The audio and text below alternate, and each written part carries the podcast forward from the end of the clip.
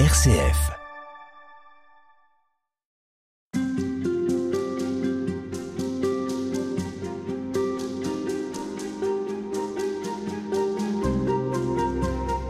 Thérèse de Lisieux, sa vie, son expérience spirituelle, les textes qu'elle nous a laissés, c'est ce que nous évoquons euh, dans cette halte spirituelle à l'occasion du 150e anniversaire de sa naissance. Et une fois n'est pas coutume, nous avons deux invités dans cette série halte spirituelle. Après euh, sœur euh, Marie Guillaumin hier, sœur Catherine de Coster, bonjour. Bonjour. Vous connaissez bien Marie Guillaumin puisque vous êtes vous-même sœur du Carmel Saint-Joseph. Vous êtes dans la même communauté, tout près de Lyon, toutes les deux.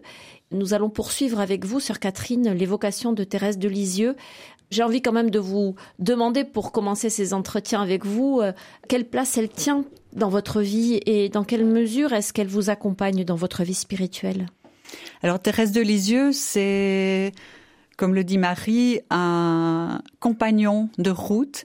C'est une jeune sœur qui nous trace un chemin très humain et pour moi, elle fait vraiment le lien très concret de ce que Jean de la Croix peut écrire. Thérèse de Lisieux est une, une fille de Jean de la Croix.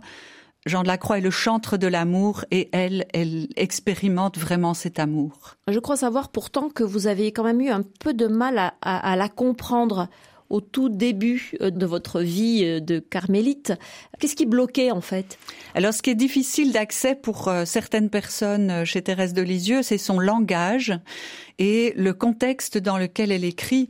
Thérèse, elle a un, langage brodé de petites fleurs, de petits, de tout petits, de fleurettes, etc. Et un peu mièvre parfois. Qui peut, à la première lecture, paraître pas un peu, mais tout à fait mièvre. Moi, c'est quand j'ai commencé à la travailler, à travailler le texte, à essayer de faire des liens, à chercher ce qu'elle voulait dire, que j'ai commencé à découvrir que c'était pas une petite Thérèse, mais une très grande Thérèse. Il y a quelque chose de très puissant dans sa spiritualité, dans ce qu'elle vit. C'est un chemin euh, incroyable, euh, alors d'incarnation, de vérité, euh, de détermination. Il n'y a rien de mièvre chez Thérèse. Alors, on a commencé à évoquer, on a, on a rapidement évoqué le parcours de Thérèse de Lisieux avec quelques éléments biographiques dans le précédent entretien. On va poursuivre avec un événement central dans sa vie. C'est euh, une nuit de Noël. Elle a 14 ans. Elle a 14, presque 14 ans. On est en Elle aura 14 ans en janvier. Ouais, 1886. Racontez-nous, sœur Catherine. Alors c'est vrai que c'est la nuit de Noël, que c'est un événement euh, qui est complètement banal. Thérèse, avec sa famille, rentre de la messe de Noël. Son papa est fatigué, s'assied et a une petite parole malencontreuse. La tradition familiale était de mettre des souliers dans une cheminée et Thérèse déballait les cadeaux qui étaient dans ses souliers. Et donc Thérèse rentre et entend cette parole de son père qui dit heureusement que c'est la dernière fois. Quand il dit c'est la dernière fois, heureusement que c'est la dernière fois, qu'est-ce qu'il veut dire? Ben, Il pense qu'elle a 14 ans et que maintenant ça suffit euh, de déballer les petits cadeaux. Euh, c'est comme euh, Saint-Nicolas ou Père Noël, il vient un moment où on n'y croit plus. Faut passer à autre chose. voilà. Alors Thérèse est extrêmement sensible, émotive, et Céline le sait. Céline lui dit monte vite chez toi parce que tu vas, tu vas pleurer. Thérèse a déjà les larmes aux yeux. Et Thérèse sent qu'il se passe en elle quelque chose. Elle, elle dit Thérèse n'était plus la même. Et donc elle monte, elle enlève son chapeau, elle redescend et elle euh, défait ses petits souliers avec beaucoup de joie et son, son père qui était fatigué est heureux, etc. Donc c'est un événement banal qui peut arriver tous les jours. Donc euh, Thérèse va, va dire c'est vraiment le moment de retournement de ma vie. J'ai senti que je deviens adulte et il se passe quelque chose en même temps, c'est que Thérèse découvre, elle dit, je, je découvre que la charité est entrée en moi. Elle, passe d'une espèce de, centrement sur elle, d'un narcissisme. Elle dit aussi, Thérèse, qu'elle elle pleurait tout le temps et qu'elle pleurait d'avoir pleuré, donc elle pleurait sur elle-même. Au moment de la grâce de Noël, je pense qu'il y a chez Thérèse quelque chose qui se retourne euh, par rapport à son deuil qui n'était pas encore fait. Celui de sa mère? Alors celui de sa mère, celui de, de, la deuxième déchirure dont Marie a parlé, qui est celle du départ de Pauline au Carmel. Sa sœur donc. Hein. Voilà. Et il y a peut-être une première déchirure dont on n'a pas parlé, qui est une déchirure du tout début de sa vie, où Thérèse manque de mourir à deux mois et demi à peu près, et elle est envoyée pendant un an chez une nourrice qui s'appelle Rose Taillé. Donc elle est séparée pendant un an de sa maman. Ces trois déchirures, celle du tout début de sa naissance, celle de la mort de sa maman et celle de Pauline, vont mettre du temps pour faire un certain deuil.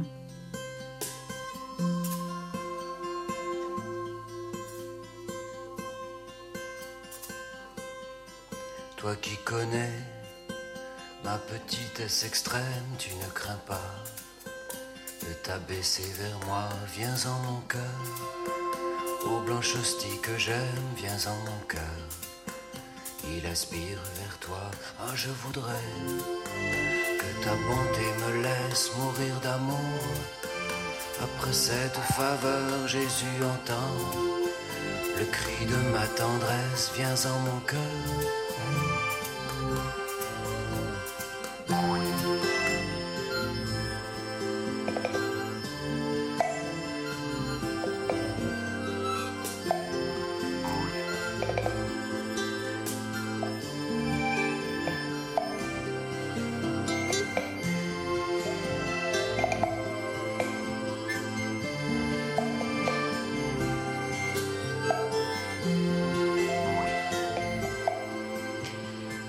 Euh, Catherine de Coster, donc euh, après euh, toutes ces blessures, tous ces deuils auxquels elle, a dû faire face, Thérèse de Lisieux, on l'a dit, était une petite fille inquiète, angoissée, on pourrait dire un peu pleurnicharde.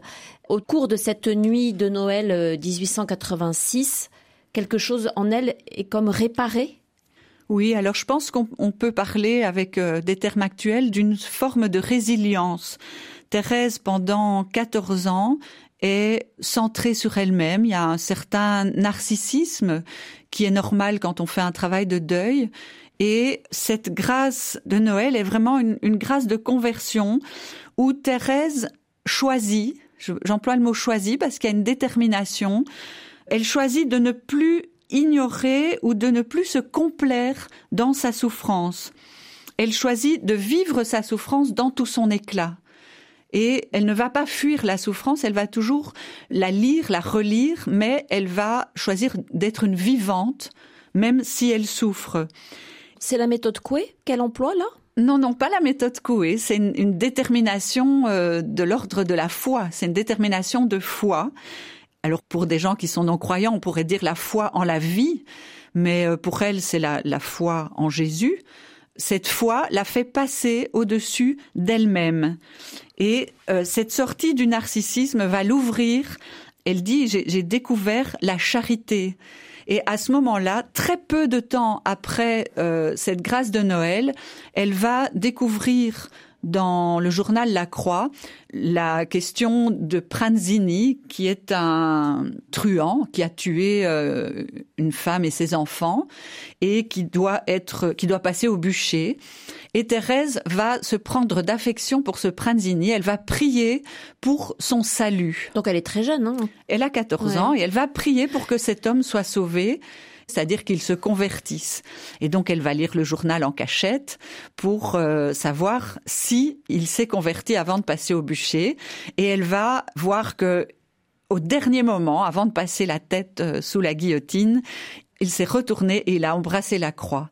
Elle est heureuse parce qu'elle a quelque part mis au monde, sauvé, elle dit, son premier enfant. Donc il y a quelque chose de très fort euh, dans, dans ce passage qui suit juste la grâce de Noël, parce que ça veut dire que cette sortie d'elle-même euh, l'ouvre vers une mise au monde d'autres. Il y a quelque chose de, de, l'ordre de la fécondité. Dans, Tout à fait. Euh, c'est une conversion, là encore. C'est une sortie d'elle-même, c'est une grande conversion, c'est sa première conversion On verra plus tard que qu'il y a une deuxième conversion qui va être un approfondissement de celle-ci. Mais c'est important de comprendre que cette première conversion, c'est vraiment un passage d'un centrement mm. sur elle à une ouverture aux autres. aux autres. Alors ça, ça peut en dire long hein, dans l'époque qu'on vit, où on est quand même souvent très centré sur soi, très euh, à l'écoute de comment on va, comment on est, comment on se sent. C'est important, mais s'arrêter là, euh, c'est un risque. C'est un risque parce que ce sont les autres qui nous donnent vie. Sans les autres, nous ne sommes pas des vivants. C'est-à-dire? Si nous sommes seuls, dès la petite enfance, nous ne vivons pas. Nous avons besoin des autres. Alors au départ de notre vie, nous avons besoin de soins, de la tendresse des parents, mais dans toute notre vie, nous avons besoin des autres pour euh, nous connaître et pour savoir qui nous sommes. Et c'est en donnant vie que nous trouvons la vie. C'est intéressant et, compliqué cet équilibre à trouver entre prendre soin de soi, accepter comme Thérèse l'a fait nos, nos névroses, nos blessures, nos deuils, et être capable en même temps ou plus tard de, s'ouvrir aux autres, d'avoir une disponibilité vis-à-vis des autres. Alors vous dites, vous employez les deux mots en même temps ou plus tard. Mmh. Je pense que selon les, psychologies, pour certains, ça va être je dois travailler sur moi-même, me connaître, euh, me, me sentir mieux pour aller vers les autres. Et pour d'autres personnes, le fait de se tourner vers l'autre va nous guérir et nous faire cheminer, nous faire grandir. Merci beaucoup Catherine de Coster et à plus tard pour poursuivre cette évocation.